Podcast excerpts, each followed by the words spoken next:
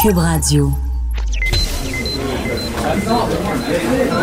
Silence. Veuillez vous lever. La cour présidée par l'honorable François-David Bernier est déclarée ouverte. Entrez dans les coulisses de la justice. Écoutez, vous serez pas jugé. Ils appellent à la barre les acteurs de l'actualité. Oui, votre honneur? Avec François-David Bernier. Avec François-David Bernier. Avocat à la barre. Cube Radio. Bonjour, bienvenue à l'émission, une émission très intéressante aujourd'hui. On commence avec euh, Hugo Girard, l'homme fort du Québec, animateur, vient nous parler de son émission À vos risques et périls sur le terrain, comment ça s'est passé dans quelques instants? Ensuite de ça, Jessica Arnois qui est avec nous, euh, parler des règles du vin. Oui, c'est judiciaire. Le vin, il y a toutes des règles établies. Il y a même de la fraude dans ce domaine-là. Elle nous en parle. Euh, par la suite, euh, il y a Maître Jean-Paul Boilly qui nous parle que Hydro, euh, c'est des crosseurs, supposément. il va nous expliquer ça. Et euh, il y a Jean-François Brochu qui nous explique toute la cavale de Fredette, son arrestation qui était musclée, digne d'un fil. Restez là, votre émission commence maintenant. Vous écoutez Avocat à la barre. Nous recevons à l'émission M. Hugo Girard, euh, un homme bien connu au Québec. C'est un ancien policier, ancien garde du corps. Euh, il a remporté plusieurs titres en compétition, dont celui de l'homme le plus fort du monde en 2002. Euh, Hugo Girard, ben, vous le connaissez, il est animateur maintenant à la télévision euh, avec euh, des émissions comme euh, À vos risques et périls. Et maintenant, euh, c'est bonjour, pardon, bienvenue aux touristes.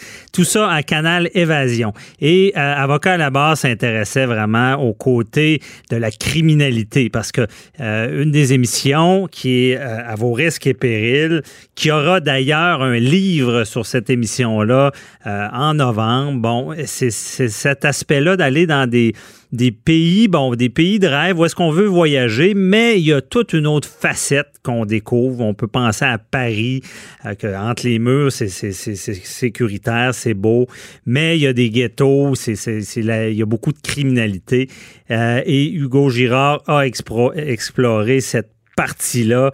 On voulait qu'il nous en parle aujourd'hui. Bonjour Hugo.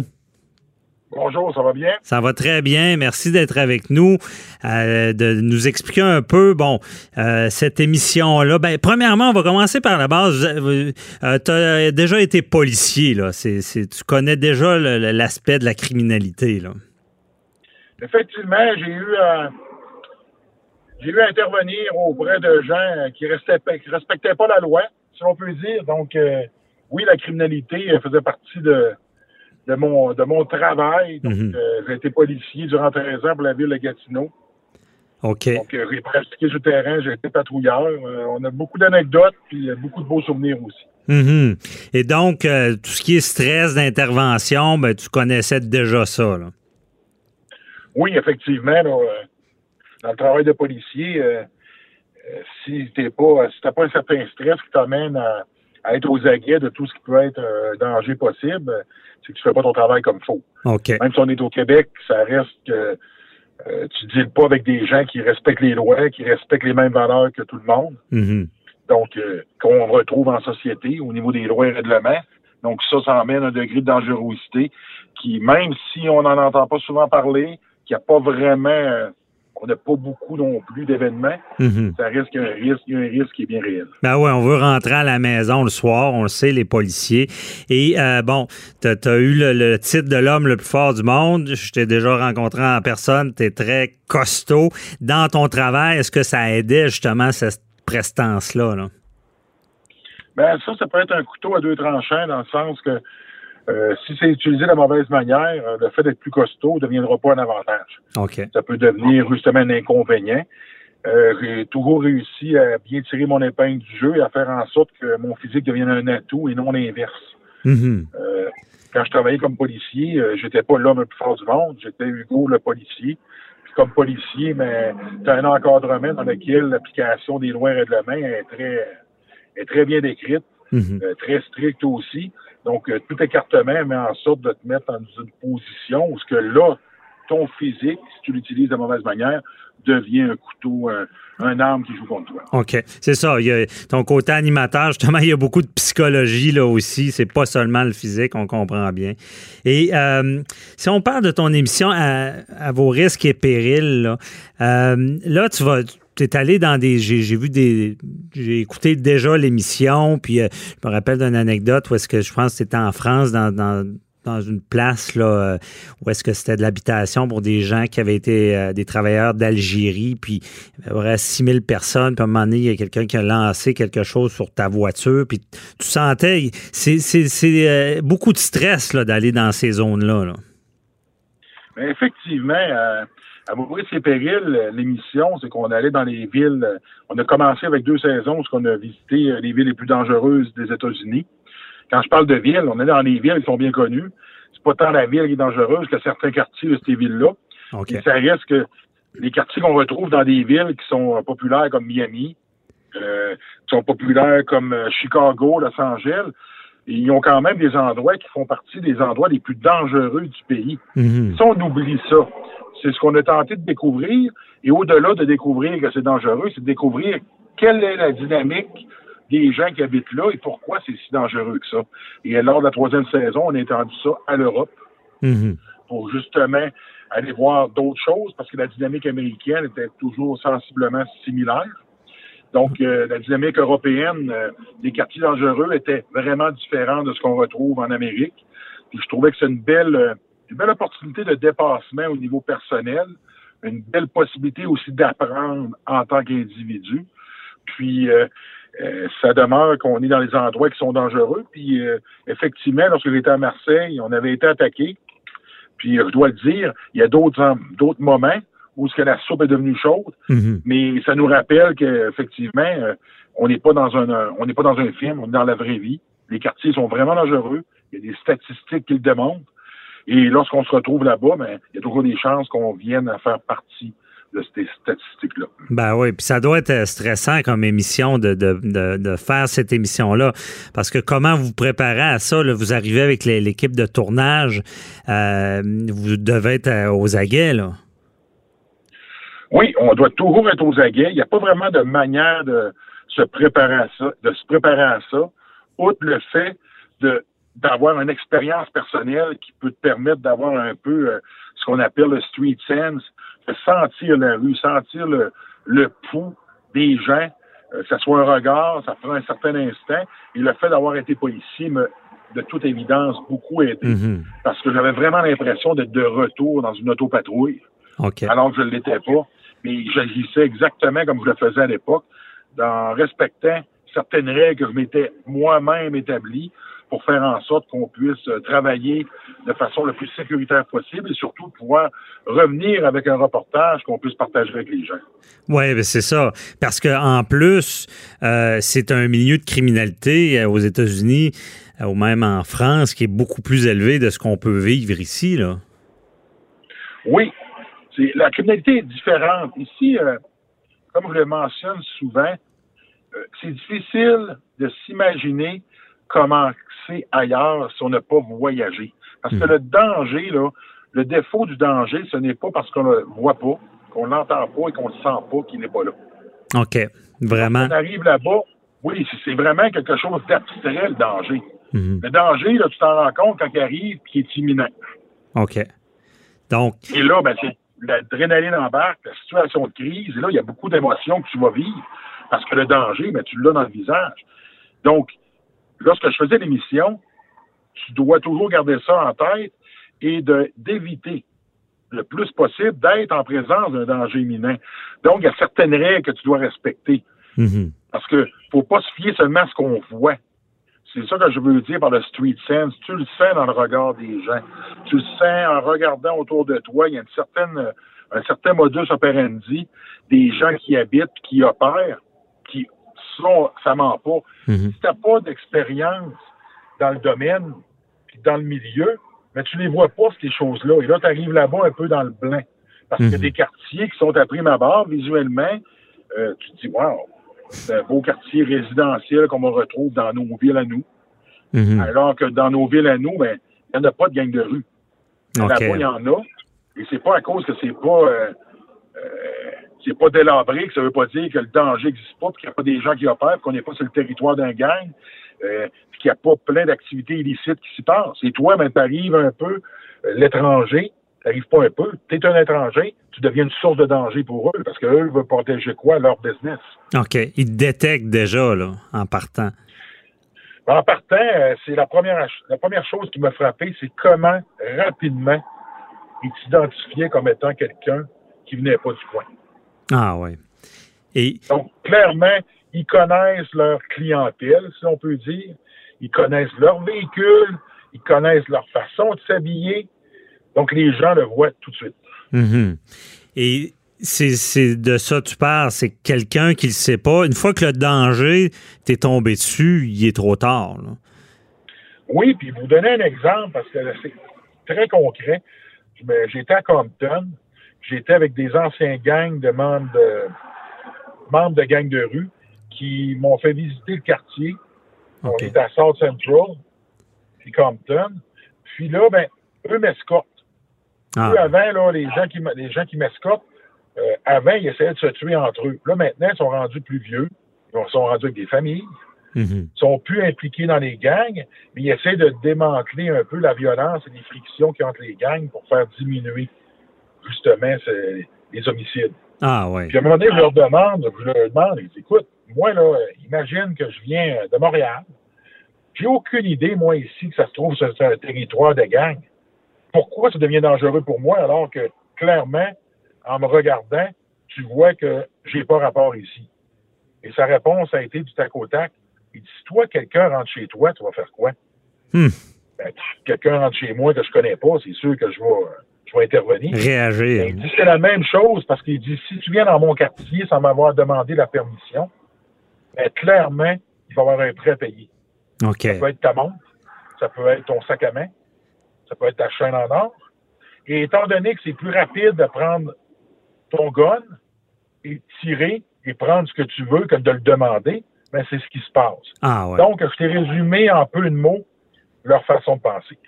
Ah, c'est vraiment euh, frappant d'entendre ça. Là. Puis d'où des fois la criminalité, les, ils tirent avant de voler. C'est plus facile euh, attaquer puis voler après. Là. Ben, c'est surtout dangereux aussi. Mhm. Mais euh, puis eux avaient accepté de te faire faire le tour de cette zone-là. Là. Oui, parce que eux maintenant, étant donné qu'ils étaient comme des vétérans, Mhm. qui ont passé à d'autres choses, parce que le- l'estimation de vie d'un membre de gang de rue, c'est de 22 ans. Ah oui. OK, c'est jeune. C'est très jeune. Donc, quand tu te ramasses dans la trentaine, ben, tu pars, t'es- t'arrêtes de game-banger, là. Mhm. Parce que la vie te rattrape, tu as eu des enfants, il y en a qui restent là, puis il y en a d'autres qui font d'autres choses, mais ils restent quand même proches de leur couleur. T'es un blood, tu restes un blood. C'est juste qu'ils ont une certaine autorité parce qu'ils ont, une notoriété. Et là, ils ont une certaine ascendance sur les plus jeunes. Donc, eux, ce qu'ils essayent de faire, c'est de faire diminuer les tensions pour faire en sorte que on n'ait pas besoin de, de compter les morts pour régler certains problèmes. Ils tentent de le faire du mieux qu'ils peuvent parce qu'on s'entend que c'est pas les gens qui sont les plus faciles à raisonner Mhm. et que leurs méthodes de raisonnement et de résolution de problèmes ne sont pas les mêmes que les nôtres. OK. Vraiment euh, fascinant. Euh, également, ben, je n'ai pas le choix de te poser la question. Y a-tu un moment que tu t'es dit, qu'est-ce que je fais ici? Là? Je suis allé trop loin avec cette émission-là. là? Euh, il y a plusieurs moments. Mais ça, c'est pas quand tu es dedans que tu y penses et que tu t'en rends compte. C'est quand tu as terminé et que tu te remets à réfléchir sur ce que tu as fait. Et là, tu réalises que tu as vraiment dépassé l'encadrement que tu t'étais mis au niveau sécurité. Et d'ailleurs, c'est une des choses que je répétais à mon équipe. Si j'avais été policier et que mon patron m'avait demandé d'escorter l'équipe de tournage, qui était nous, Mhm. ben, la moitié de ce qu'on faisait, on n'aurait pas pu le faire OK. parce que on dépassait amplement le côté raisonnable qui aurait dû être fait. Puis encore, puis encore une fois, juste pour bien résumer en peu de mots, lorsque tu arrives dans un quartier, exemple Camden, New Jersey, que les statistiques à l'époque disaient que tu avais une chance sur 39 d'être victime d'un acte criminel violent. Aïe, aïe. Les statistiques, elles, ne mentent pas. Quand ça fait 40 fois que tu y vas, c'est une question de temps mais que tu finisses par faire partie des statistiques.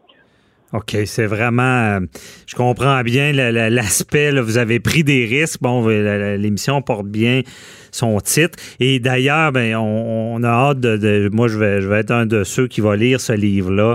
Euh, donc, tu dis que ça va sortir en, novembre, puis ça va être un peu ça. Tu vas expliquer des anecdotes là, durant ton tournage.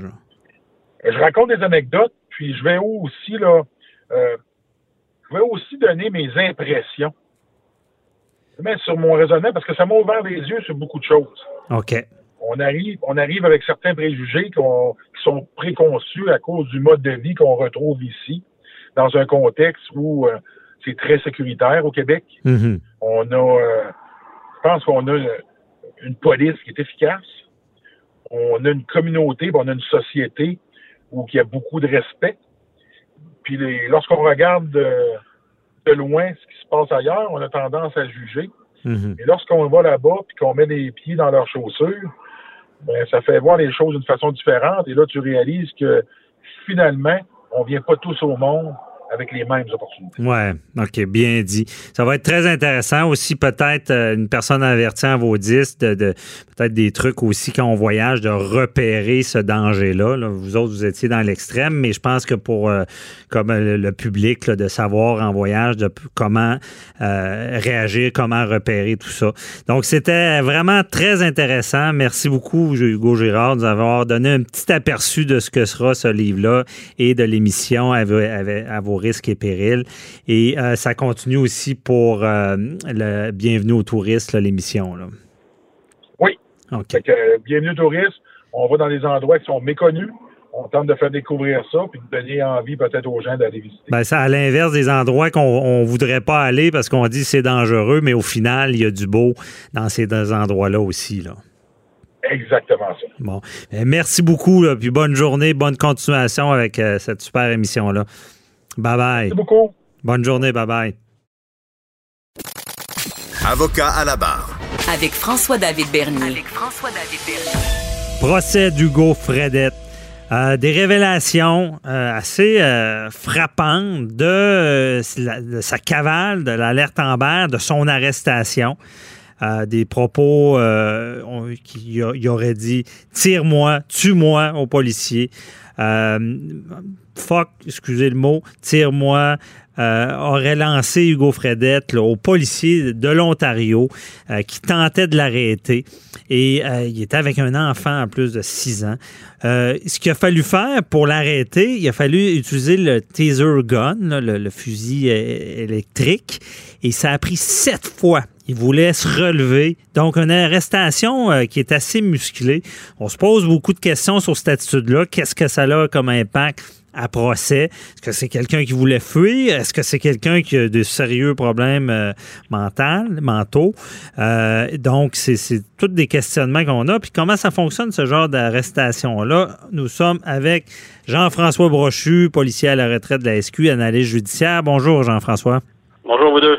Donc, euh, ce genre d'arrestation-là, qu'est-ce qui s'est passé dans le fond? Il faut vraiment intervenir euh, de façon musclée, là? Ben, C'est-à-dire que ça dépend, toujours de la collaboration ou de la non-collaboration du suspect qu'on doit arrêter, mais les policiers de l'Ontario ont été informés qu'ils ils sont en train de poursuivre quelqu'un euh, qui aurait probablement commis deux homicides, minimalement un au moment où il l'arrête. Alors, et un enlèvement, parce qu'on s'entend que le véhicule avec qui euh, avec lequel il circule, c'est un véhicule qui n'est pas le sien, qui appartient à un individu qui est à ce moment-là disparu. Mhm. Euh, donc, il y a une poursuite euh, qui, en fait, qui commence euh, par les services aériens de la Sûreté du Québec au Québec. Ça se transporte à, en Ontario. Et à cet endroit-là, la relève est prise par l'hélicoptère de l'Ontario et les policiers au sol. Ils ont tenté de l'inter... En fait, ils ont déployé, ils ont déployé un tapis à clous, qui est un, instrument que les, certaines voitures de patrouille, les policiers ont ça dans la, dans la valise on déploie ça et puis ça perce les pneus, ça permet les pneus, ça fait en sorte que les pneus vont se dégonfler lentement pour éviter un capotage ou quelque chose du mhm. genre. Et euh, par contre, il est obligé de s'arrêter. Il s'est arrêté. Il est descendu effectivement en tenant l'enfant de 6 de six ans devant lui. Et euh, les policiers, le premier policier arrivé, euh, muni d'une arme longue, l'a pris, l'a mis en joue et là, il y a eu une confrontation entre les deux, au cours de laquelle Fredette aurait, selon le témoignage du policier, demandé effectivement, là, avec quelques jurons, tire-moi. Alors mhm. ça, c'est caractéristique, Maître Bernier, d'un ce qu'on appelle un suicide par policier interposé ou en anglais un suicide, suicide by cop. Okay. c'est quelque chose de très documenté, c'est quelque chose qui arrive quand la personne est pardon? Ce qu'on veut, c'est se faire tuer durant l'arrestation. On, veut mourir, mais on n'a pas le courage de le faire soi-même. Mhm. On est dans une situation où, parce que on s'entend que Fredette aurait eu amplement le temps de le faire s'il avait eu le, courage de le faire, entre guillemets. Mhm. je dis, je dis le courage entre guillemets, là, faut bien me comprendre. Oui. Euh, je dis ça entre guillemets. Alors donc, on, on, on essaie d'imposer à un tiers, dans ce cas-là, c'est un policier, de mettre fin à ses jours. Euh, est-ce que mais, en faisant ça, malgré tout, il a toujours euh, l'enfant de 6 ans en bouclier devant lui. Alors, euh, ce que le policier a fait, étant donné qu'il a jugé, lui, que Fredette ne représentait pas un risque imminent. Éminent pour, sa sécurité à lui, parce que Fredette tenait un bâton, là, une branche, là, un bout de, un bout de bois. Là. Alors le policier a tout simplement, l'arme est en bandoulière, lancé l'arme, il a pris son pistolet à impulsion électrique et effectivement, alors, il a, il a tiré sur Fredette. Il y a eu une opportunité là où parce qu'il faut pistolet impulsion électrique, ce sont des petites fléchettes.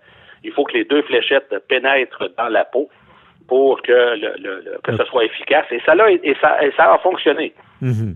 ça, a été efficace. Fredette s'est euh, euh, c'est tombé à genoux et, ultimement tombé sur le ventre, lâché l'enfant. Une policière l'a, l'a écarté, mais Fredette s'est relevé. Et là, le policier a euh, eu à redonner six nouvelles impulsions, c'est-à-dire qu'en pesant sur la gâchette, pour autant que les fléchettes sont toujours actives, sont toujours dans la peau, ben ça fonctionne, ça donne des impulsions. Puis ultimement, ben, euh, à un moment donné, il y en a eu assez.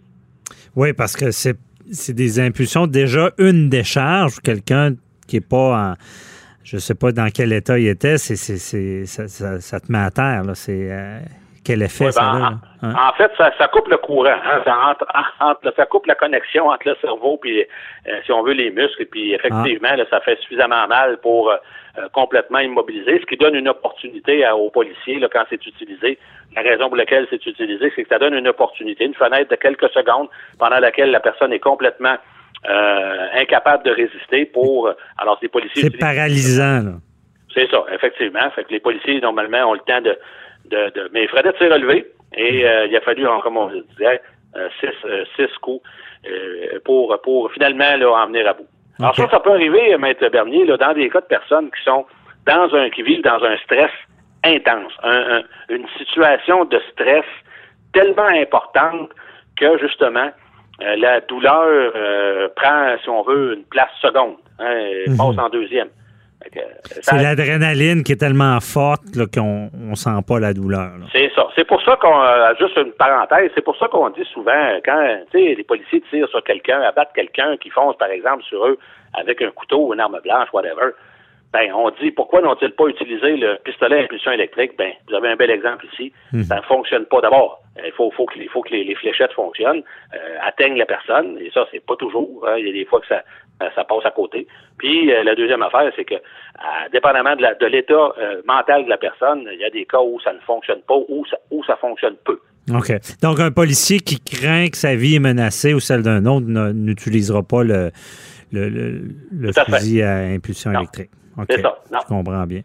Et euh, justement, pour cet état-là de, quelqu'un qui.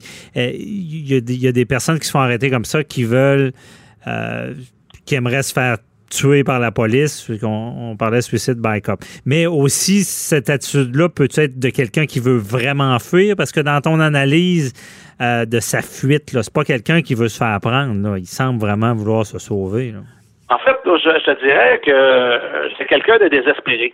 C'est mhm. quelqu'un qui a posé d'abord une série de gestes que je qualifierais de très larges. Le premier étant bien sûr le, le, meurtre sordide de sa de sa conjointe ou de son ex-conjointe. Là, qu'on, tu sais, moi, quand je vois un, homme, euh, quand je constate, quand j'en, ai vu mhm. quelques-uns, là, c'est poignarder euh, une, une, femme dans un dans un contexte de séparation.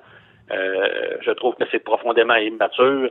Euh, et, donc, j'ai pas de la misère avec ben, La violence conjugale, on le dit souvent, c'est un fléau. De violence, ben, voilà, dans un contexte de violence conjugale.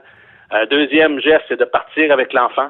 Mhm. Un troisième geste euh, extrêmement, euh, si on veut, difficile de qualifier là, autrement que l'âge, c'est de l'assassinat de, du pauvre monsieur d'une soixantaine d'années, victime innocente de la cavale de Fredette.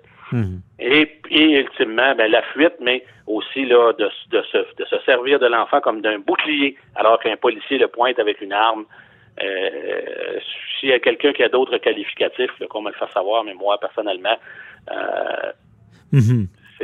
En fait, geste large, là, il n'y a, a, pas beaucoup pour aller pire que ça. Non, vous expliquez bien la, situation, qu'est-ce qui s'est pas, qu'est-ce qui se serait passé. Mais euh, puis en termes d'arrestation, je veux dire, euh, qu'est-ce qui se passe dans la tête du policier là? Je veux dire, euh, on va rapidement repérer s'il aurait pu avoir une arme, parce qu'on on, parle de l'enfant, là, c'est, sûrement la priorité là, lors de l'arrestation. Mais dernier, vous vous souvenez, on a parlé tous les deux ensemble à un moment donné d'une situation qui m'est arrivée en Haïti. Oui. Ah, ben, je vais vous dire que le policier est dans une situation de stress intense à ce moment-là, parce qu'effectivement, euh, bon, on s'entend que Fredette, à ce moment-là, a un bâton dans les mains, mais on ne sait pas. Le policier n'a aucune, ne sait pas si Fredette n'a pas une arme à feu à quelque part, un, couteau. Euh, pendant quelques secondes, euh, c'est mhm. certain que la vision tunnel dont on a déjà parlé ensemble, c'est certain que ce policier-là a vécu un stress intense. Euh, parce qu'on ne veut pas être obligé de tirer. Puis, euh, et on a hâte que ça arrête. Je vais vous dire, là, ce policier-là de, la police provinciale de l'Ontario a fait un travail magnifique. Mhm. une belle, belle, une belle intervention. Mais je vais vous dire qu'il va s'en souvenir fort probablement. Oui.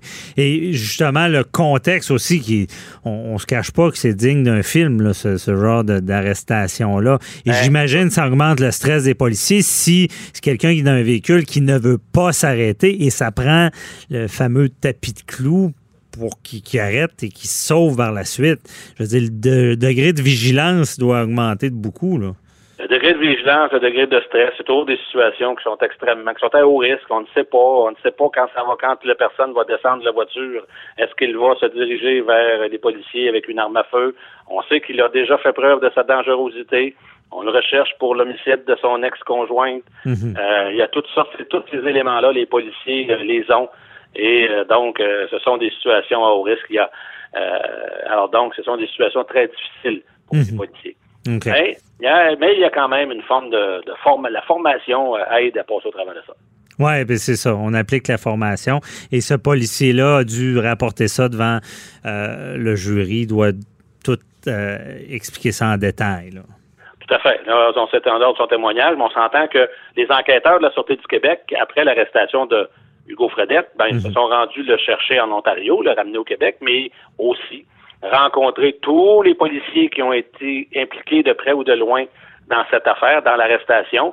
Les policiers ont dû fournir non seulement leur note personnelle, mhm. euh, mais également un rapport circonstancié de leur rôle, de ce qu'ils ont fait. Et euh, le procureur de la couronne, lui, a divulgué ça à la défense. Et, euh, mais il a décidé de ne faire entendre que le policier qui a directement, en tout cas à ce stade-ci, que le policier qui a directement intervenu. Euh, on sait qu'il y a une policière qui était là aussi. Je ne sais pas si on va décider de la faire entendre, mais pour le moment, on a décidé de ne pas le faire. Mhm. Et si on ne le fait pas, ben euh, c'est la prérogative de la couronne, c'est sa preuve. OK. Bien expliqué. Merci beaucoup, Jean-François Bochu. Très éclairant. on se reparle pour un autre dossier. Bye bye. Bonne journée. Bye bye. Bye, bonne journée.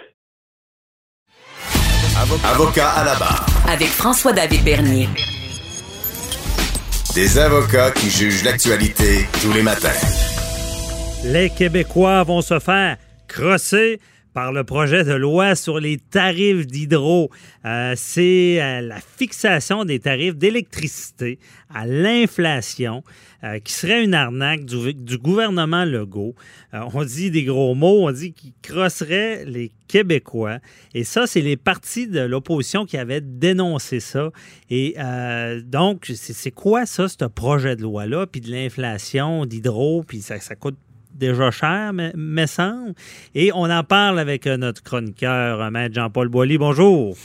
Oui, bonjour. Ben, pas crosseur, euh, chroniqueur. Hein? On s'entend, c'est pas moi le crosseur. Mais il reste que, oui, c'est des gros mots qui ont été prononcés la semaine dernière par euh, député libéral Saul Polo. faut connaître Saul Polo pour comprendre que, de venant de sa bouche, là, ça sort pas naturel. Tu sais, Saul Polo, c'était, c'était le président de la commission politique du Parti libéral du Québec. Donc, euh, un pur, euh, un- un- pas, une, pas une personne qui, euh, normalement, les mots, ils sont beaucoup plus étirés, ils sont pas aussi crus.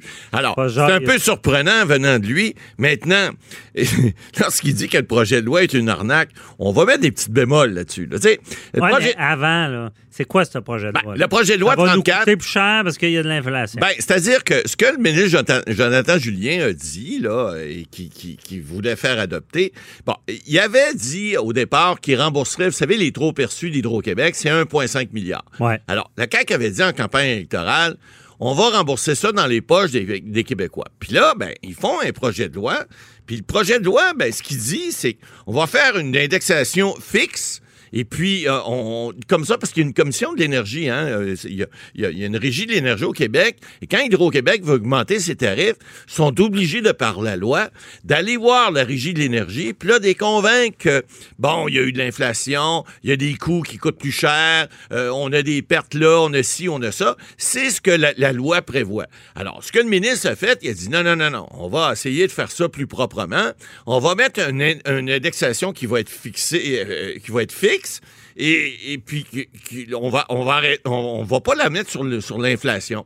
Or, ce que le ministre dit, quand il dit c'est un arnaque, puis on se fait crosser, il prend des mots un peu larges, mais en fait, ce qu'il veut dire, c'est que les gens, si on, prenait le mécanisme habituel, il y aurait probablement que l'augmentation serait moindre. Donc, euh, on pourrait peut-être bénéficier encore plus du remboursement de 1,5 milliard. Parce que là, la façon dont c'est fait, c'est comme si on payait dans la poche de gauche, puis on se repayait avec la poche de droite. Alors, c'est là que le ministre puis l'opposition, évidemment, ils font leur chou gras avec ça, mais il y a des calculs qui se font.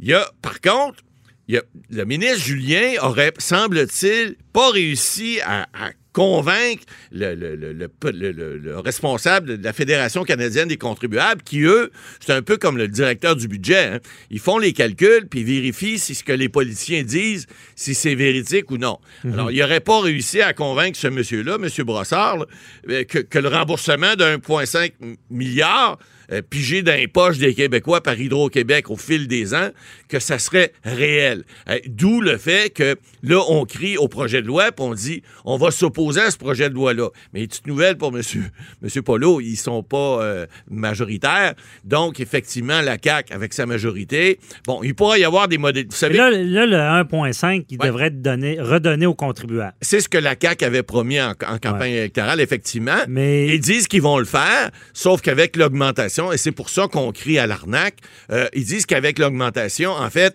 c'est Finalement, ça va servir à payer une augmentation. Je Ben, comprends non, pas. c'est-à-dire que ça va, ça va, on va rembourser les montants aux contribuables, mais comme on va les augmenter, c'est comme si on n'avait pas remboursé personne. C'est Ouais. comme si on... Alors, euh, écoutez, c'est des calculs, là. Il y a des jeux politiques qui se font, effectivement. Mais le projet de loi comme tel, lorsqu'il va être adopté, il va être étudié en commission parlementaire, comme tous les projets de loi. Ouais. Et là, évidemment, il va y avoir des questionnements. On va pouvoir refaire les chiffres. Bon, là, on crie au loup à l'opposition. Mais là, la vérité, marche, la, là. la vérité, c'est que Ben, tu- tu tu- t'enlèves pas un bonbon à un enfant, ils veulent pas leur donner. le- Non, ben, ils 1,5. veulent le donner, ils l'ont promis, ils vont le faire, mais ils vont aller le rechercher de l'autre côté. Ah. Écoutez, c'est vos poches, c'est nos poches, on comprend, mais 1,5 milliard dans un budget de plusieurs milliards, effectivement... C'est de la il- bonne politique. Ben oui. Comme par hasard, Ben, c'est le temps de- de- Ben, d'appliquer de l'inflation quand oui. ils font en rembourser Ben, 1,5 ben oui, puis tu sais, vous savez que euh, en politique, évidemment, on promet des choses, on essaie de le faire, mais si on est capable de se rembourser de l'autre côté, ben on va essayer de le faire également. Parce que c'est sûr que le gouvernement, s'il donne 1,5 milliard à quelqu'un Ouais, quelque part, il va aller que le ça rechercher soit trop ailleurs. flagrant non plus. essaye, il C'est pas, vous, M. Boisboli, qui a dit qu'il faut pas prendre les gens pour des imbéciles. Ah, je l'ai déjà dit, je pense couple c'est comme le hasard que tout d'un coup, on applique un. Je comprends que ça devait peut-être arriver, mais c'est peut-être rapprochant. Ouais, mais là, vous savez, en faisant un projet de loi comme ça, puis en essayant peut-être de récupérer certaines paroles qu'on fait pendant la période électorale, ben ils se font prendre dans Ah. le coin. Mais Au moins, au moins, de- Boily, ils tiennent leurs promesses. Ils tiennent leurs Bon. Promesse. ça va puis bien. On sait très bien que ce qui disparaît d'un côté réapparaît de l'autre. Alors, écoutez, il n'y a pas d'hasard en politique. Rien ne se perd, euh, non, rien ne se crée, rien ne se perd. Merci beaucoup, M. Boily. On se retrouve euh, demain pour une autre chronique et les questions du public. Bonne journée, bye bye. Bye. Avocat à la barre. Alors, je procède à la lecture du verdict. Avec François-David Bernier. Les meilleures plaidoiries que vous entendrez. Cube Radio. Avocat à la barre, c'est une émission judiciaire, vous le savez. Mais judiciaire veut dire règles. On s'intéresse aux règles également. Et euh, on voulait en connaître plus sur le vin. Euh, je suis avec Jessica Arnois, que vous connaissez tous, la créatrice du vin bu, animatrice, femme d'affaires, euh, sommelière aussi avant tout. Bonjour Jessica. Bonjour et passionné, on va dire ça comme ça. Ah, bien dit, oui, passionné, ça paraît. Et euh, c'est ça, je te disais, je vois les annonces de but, là, moi, ça me donne le goût de voyager puis de boire du Ah, vin. ça À chaque fois, je vois ça. cool. Mais on, on voyage à chaque bouteille, hein, c'est ça qui est beau. Ah, c'est bien dit, ça. Ah, OK. Bon, ma prochaine bouteille va être encore meilleure. Et là, on sait, moi, je m'intéresse. Je suis pas un connaisseur des, des règles dans le domaine du vin, mais on entend ça, nos auditeurs aussi, les appellations, les contrôles dans le vin, euh, les noms comme le champagne, que du mousseux, c'est- la même chose, mais que seule la région du Champagne peut appeler ça champagne. Il y a toutes sortes de règles qui régissent ça. Par où commencer? Euh, je te le demande. Est-ce que c'est. Bon, premièrement, c'est quoi une appellation contrôlée? Une appellation contrôlée, là, on va prendre le Québec. Avant, au Québec, il n'y avait pas nécessairement un cahier de charge. Les gens, les vignerons, pouvaient faire du vin et puis les raisins n'étaient pas nécessairement pris au Québec. Maintenant, on a l'IGP, qui est comme une appellation contrôlée. IGP, c'est l'indication géographique protégée. Donc, quand vous voyez ça, vous savez que 100% des raisins proviennent du Québec ou Ah. majorité de 85 Ils peuvent aller chercher un 15% autre parfois, dépendamment de l'appellation. Mais ça, c'est notre cahier des charges. OK. En Champagne, il faut que ça vienne de la Champagne à 100% C'est ça que ça veut dire. Ah, OK. Donc, c'est vraiment régi. Et là, quand tu parles d'un cahier des chartes, ça veut dire que chaque région aurait ce cahier-là ou? On appelle ça pas de charte, mais des charges. Charge. Donc, la, oui, c'est ça la différence. euh, C'est presque un cahier de charte, en fait. C'est euh, si on décide que c'est 85% des raisins qui sont plantés, exemple au Québec, ou 100% des raisins doivent provenir de l'appellation, donc de la région Mhm. prédestinée qui est donnée. Donc, c'est vraiment précis. Euh, il y a certains cahiers qui sont très, très, très spécifiques. Exemple, il y en a en France qui n'ont pas le droit d'acidifier, de, de- d'ajuster l'acidité. Il y en a d'autres qui n'ont pas le droit de chaptaliser. Ça veut dire qu'ils n'ont pas le droit d'ajouter du sucre. Mhm. Donc ça, ça dépend de chaque euh, décision qui ont été mises pour chaque appellation donnée. OK. Et là, comment ça part, ça? C'est des réputations. Ben, je pense à Champagne, évidemment, il y a une réputation qui vient avec. C'est un peu de là que c'est parti, ces, ces euh, Oui. cahiers-là? Oui, comment ça fonctionne en fait, et c'est ce qui fait la grande popularité des vins qui ont une appellation spécifique. Si à l'aveugle, on ne sait pas ce qu'on boit, on se prend une bouteille, toi et moi, puis on se dit, bon, on est où? Et que ça goûte le gros poivre noir, un peu animal, c'est un vin qui est puissant. Tout de suite, juste en le goûtant, je le sais que je suis dans le Côte-du-Rhône, probablement dans le Côte-Rôti, plus spécifiquement. Pourquoi? Ben parce que c'est de la Syrah. Là, plus tu vas pointu, il y a certains endroits d'appellation, c'est juste de la Syrah, d'autres qui ont le droit de mettre du Viognier. Bon, bref, c'est vraiment spécifique à chaque endroit. Comment c'est né Champagne? Ben, c'est né euh, des années, euh, on, on retourne dans les années 1500, Dom Pérignon. Là, tu te dis, bon, euh, ça part d'un- d'une espèce de d'expérience, si tu veux. Et là, Mhm. tout le monde, dans les années 1600, 1700, 1800, ça l'a pris un essor et Champagne est devenu de la Champagne. Tout le monde a planté pour que ça devienne justement ce que c'est aujourd'hui. Donc, c'est ça qui est beau. Même chose pour le Prosecco. Donc, quand tu es dans le Prosecco, c'est vraiment un cépage qui a été choisi, c'est le Glera. Mhm. Et le Glera a été planté en deux villes. Prosecco et le Prosecco, c'est Conegliano et Valdobbiadene. Ils ont fait euh, exprès pour que ce soit difficile à dire. Italien. Et, exact. Et ça, c'est l'appellation. Donc, c'est eux qui appellent ça un DOC, la dénomination d'origine contrôlée. Et le top du top, ils appellent ça un DOCG. dénomination d'origine contrôlée garantie qui se vendent un peu plus cher et qui est de plus grande qualité. OK. Et là, c'est qui qui décide de tout ça puis qui impose ces règles-là? Ils font un comité. En fait, le gouvernement, ça va tout être différent pour chacun. Mhm. Euh, habituellement, c'est régi, tu le gouvernement qui est un, puis ils vont faire une commission qui vont décider de ces cahiers de charges-là. Ah. Donc ça, c'est vraiment propre à chacun. Après ça, tu vas avoir des associations qui se créent, des associations des vignerons indépendants, des associations X. Euh, tu vas avoir EcoCert qui vont certifier euh, justement pour les vins bio. Il y a plusieurs euh, associations qui font en sorte que c'est régi avec un certificat euh, d'authenticité ou de qualité. Donc, c'est vraiment spécifique à chacun, à chaque pays. Et puis, le gouvernement est supposé d'être derrière, comme ici au Québec. Le- l'IGP. Tu as eu toute l'Association des vignerons du Québec qui a travaillé vraiment fort pour faire valoir leurs points. Ça a été reconnu. Et puis maintenant, on a une appellation. Donc, OK. Est-ce que est-ce que c'est des lois? Oui. Ben, ah, bon. C'est en fait pour un avocat, faudrait regarder. C'est pas une loi. euh, comment je pourrais dire ça? C'est pas les mêmes lois. Oui, c'est une forme de loi. Ça, dire je, je m'informerai. J'ai pas fait mes devoirs, mais il y a des bonnes chances. c'est Quand j'entends gouvernement qui régit, il doit y avoir une loi en arrière de ça. Ouais, ils peuvent sévir, mais c'est certain que tu peux être déclassé. C'est comme dans le milieu du vin, si on veut. Ah. Euh, s'ils font vraiment quelque chose contre ces lois-là émises, là, ils peuvent avoir une poursuite. Déclassé. Ouais. Oui, exactement. Mais justement, c'est un déclassement. OK, justement, j'allais te poser comme question, Jessica, est-ce qu'il y a des délinquants du vin, là? Oh mon Dieu, là, on peut en parler longtemps. Moi, pour ceux qui me connaissent pas, j'ai été ex-acheteuse de la SAQ. OK. Euh, ce qui est beau de la SAQ, c'est qu'on a un gros labo, un fort contrôle. Mhm. Donc, souvent, il y avait un, un vin qui vont nous être envoyés avec un rapport de laboratoire. Et nous, on le confirmait, ce rapport-là. C'est pas tout le monde qui a la chance d'avoir un laboratoire, c'est très cher. Wow. Donc là, il y avait beaucoup de choses qui concordaient pas avec euh, ce qu'on recevait comme information. Ah, ouais, donc, il y, a- il y a- il y a- il y a des tricheurs et je peux en parler longuement. ah, ouais, c'est vrai, il y a vraiment des tricheurs de noms qui vont s'approprier un nom, mais ce n'est pas la bonne composition dans le vin.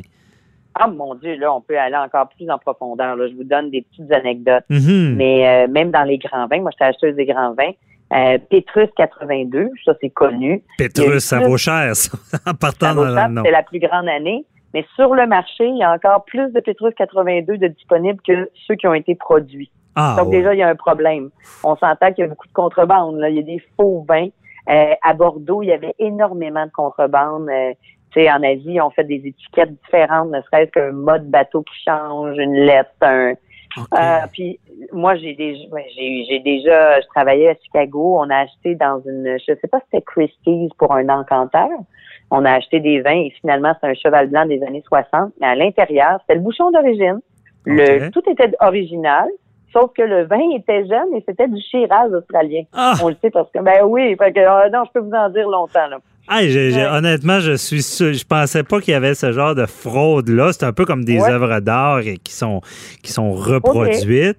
Ben Euh, c'est- ouais. c'est de la malfaçon là. Et euh, Ben bon, oui. Et il y, a- il y a parce que je comprends que dans les vins, on tombe des fois dans des gammes là, de, qui sont de collection de, de- et là, c'est là qu'il y a de l'arnaque parce qu'il y a de l'argent, si je comprends. Oui, exactement. Exactement. Il y a toujours de l'argent, mais comme dans n'importe quoi, hein. Mhm. Sais, C'est une grande valeur. Tu peux quintupler ta mise. Parfois, avec le vin, ça va vite. Euh, la spéculation du vin. Donc, si tu l'achètes à bon prix en première tranche, parce que c'est vraiment une spéculation. Quand les vins de Bordeaux sortent, tous les acheteurs du monde se vont, vont sur la place de Bordeaux et on goûte. Il n'y a pas de prix. Donc, on goûte le millésime, puis eux, ils tâtent le pouls à savoir ça va être quoi la demande. S'ils voient que les acheteurs sont excités, on est environ 600, là, c'est très important. Là. Mhm. Euh, là, à ce moment-là, il y a beaucoup plus de monde que ça, là, mais je te parle des gros majors. Ouais. Euh, ensuite de ça, ils vont dire, OK, on va avoir un prix. Ils ont un courtier qui les aide à avoir un prix. Le client est un négociant. C'est même pas, exemple, la SAQ client en direct d'habitude. Le château va demander le prix au courtier et il va vendre à un négociant qui, lui, va vendre à des clients comme la SAQ. À Ah, tous les marchés internationaux. Donc, c'est, tu as plusieurs étapes à poursuivre et ils vont relancer, ben, relâcher les produits en cinq tranches. Donc, la première tranche, c'est pour les grands clients qui prennent une allocation certaine à chaque année, qui honorent leur allocation. Donc, Donc, un des prix. élevés. Le meilleur prix, la première tranche. C'est comme le, le gagnant, si tu veux. C'est le plus fidèle OK. acheteur. Après ça, pouf, il n'y a plus de vin, c'est parti rapidement, le prix augmente. Donc, Mhm. en deuxième tranche, si tu les veux encore comme acheteur, ben, tu payes plus. C'est au plus cher. hein. Déjà, il y a une spéculation sur les premiers arrivés. Total. Mhm. Oui, et puis ainsi de suite. Et là, on se bat contre des gros pays. Là, dans les bonnes années, la Russie était présente, la Chine, c'est incroyable. On va avoir des marchés comme l'Angleterre qui bougent beaucoup, des plateformes. Les, les États-Unis sont là dans les grandes années aussi. Et tu as des marchés stables, comme les monopoles d'État. Ouais, c'est très intéressant. Les monopoles étant les, ben, les, les- les grands pays. Comme nous. Ouais, Ouais, ben, ok. SBO, nous, les, les pays scandinaves. Ouais. OK. Ah ouais, c'est vraiment intéressant. Je suis C'est surpris. fascinant. C'est fascinant. Donc, le, le prix n'est même pas fixé. Là, je je t'entendais dire les, les acheteurs sont excités. C'est que là, les, les- les spécialistes vont se prononcer. Oui, Et- vraiment. Et c'est tout en lien avec ça. C'est que les spécialistes, en fait, ils, on, on déguste, nous. On est des spécialistes du vin, de la qualité du millésime, de la qualité du vin. Et une fois que les grands ont parlé, à l'époque, c'était Robert Parker, James Suckling, à Decanter, Revue des vins de France. Il y avait la SAQ qui, qui mettait son pied aussi, qui est un excellent client dans les top 5 depuis 1921. Ah, Donc ça, ça change la donne. Et à partir de là, mais là, les Chinois, ils ont pris une place incroyable sur le marché parce que Hong Kong a détaxé. Donc, il y a eu une grande arrivée des vins, surtout bordelais, euh, en Asie. Alors, c'est- un milieu qui, qui me fascine, vraiment. Ben, c'est fascinant d'entendre aussi, parce que euh, je voulais parler un peu du juridique, mais il y en a pas mal ce que je vois, puis je trouve ça Oui. très intéressant. Mais d'ailleurs, il- on va finir avec ça aussi. le- euh, comment on fait pour, si on est un collectionneur, comment qu'on fait pour éviter de se faire frauder? Y a-tu des, des façons de faire des trucs ou? Écoute, moi, j'étais en charge de la cave de garde, là, puis c'est vraiment mon expertise. OK. C'est très difficile. Premièrement, il faut travailler parce que d'habitude, ça se vend avec des encanteurs. Mhm. Euh, Laurent de Yegar.com est excellent. Donc, il faut, un, se fier à un professionnel comme ça Ouais. et à nous. Ensuite, il faut avoir une source sûre d'où les vins sont, sont, en fait, d'où les vins proviennent, si on veut. Mhm. Et euh, il faut avoir un. Parfois, ils ont des ce qu'on appelle des numéros de série. Comme Ah. pour les vins de domaine de, de la Romanée Conti, chaque client a un numéro de série. Pour pas que je- le, le problème se passe. Il y en a quand même des problèmes, mais moindres parce qu'on sait qui était l'acquéreur principal. Ah, Et ça, ça fait un changement. Déjà, il y a des techniques pour éviter tout ça euh, parce que c'est tout un monde. Puis je, je vérifierai, je t'en reparlerai, je vais voir s'il doit y avoir des poursuites dans ce domaine-là, pas quand Ah, il y a même. beaucoup de oh non, il y en a plein de poursuites. Il y a eu plein de poursuites. Même au Québec, il y en a qui disaient que c'était des vins québécois, mais c'est pas à base euh, Ok. de raisins québécois. Mais là, on les poursuivait pas nécessairement. Tu peux avoir des poursuites à tellement de niveaux là. Ah, Euh, il y a eu des gens comme dans- il y a eu le gros le, le gros débat avec l'arsenic dans le ménage à trois. Il y a eu tu sais, Ah, des, ouais. des poursuites, il y en a beaucoup. Ouais. Ah, ben c'est bon, on va être bon pour faire une autre chronique parce que j'aurais d'autres Ah oui. questions, mais c'est tout le temps qu'on a, mais c'est très, très euh, intéressant. Merci beaucoup, euh, Jessica Arnois, euh, de nous avoir fait connaître un tout petit peu ton monde qui semble effectivement vraiment fa- fascinant. Ah, Et, mais on se surtout- reprend avec plaisir. Ouais, on se reprend. Puis C'est très juridique en plus, je suis content. Merci, là, bonne journée. Merci, bye bye. Vous écoutez Avocat à la barre. C'est déjà tout pour aujourd'hui. On se retrouve demain à la même heure. Bye bye.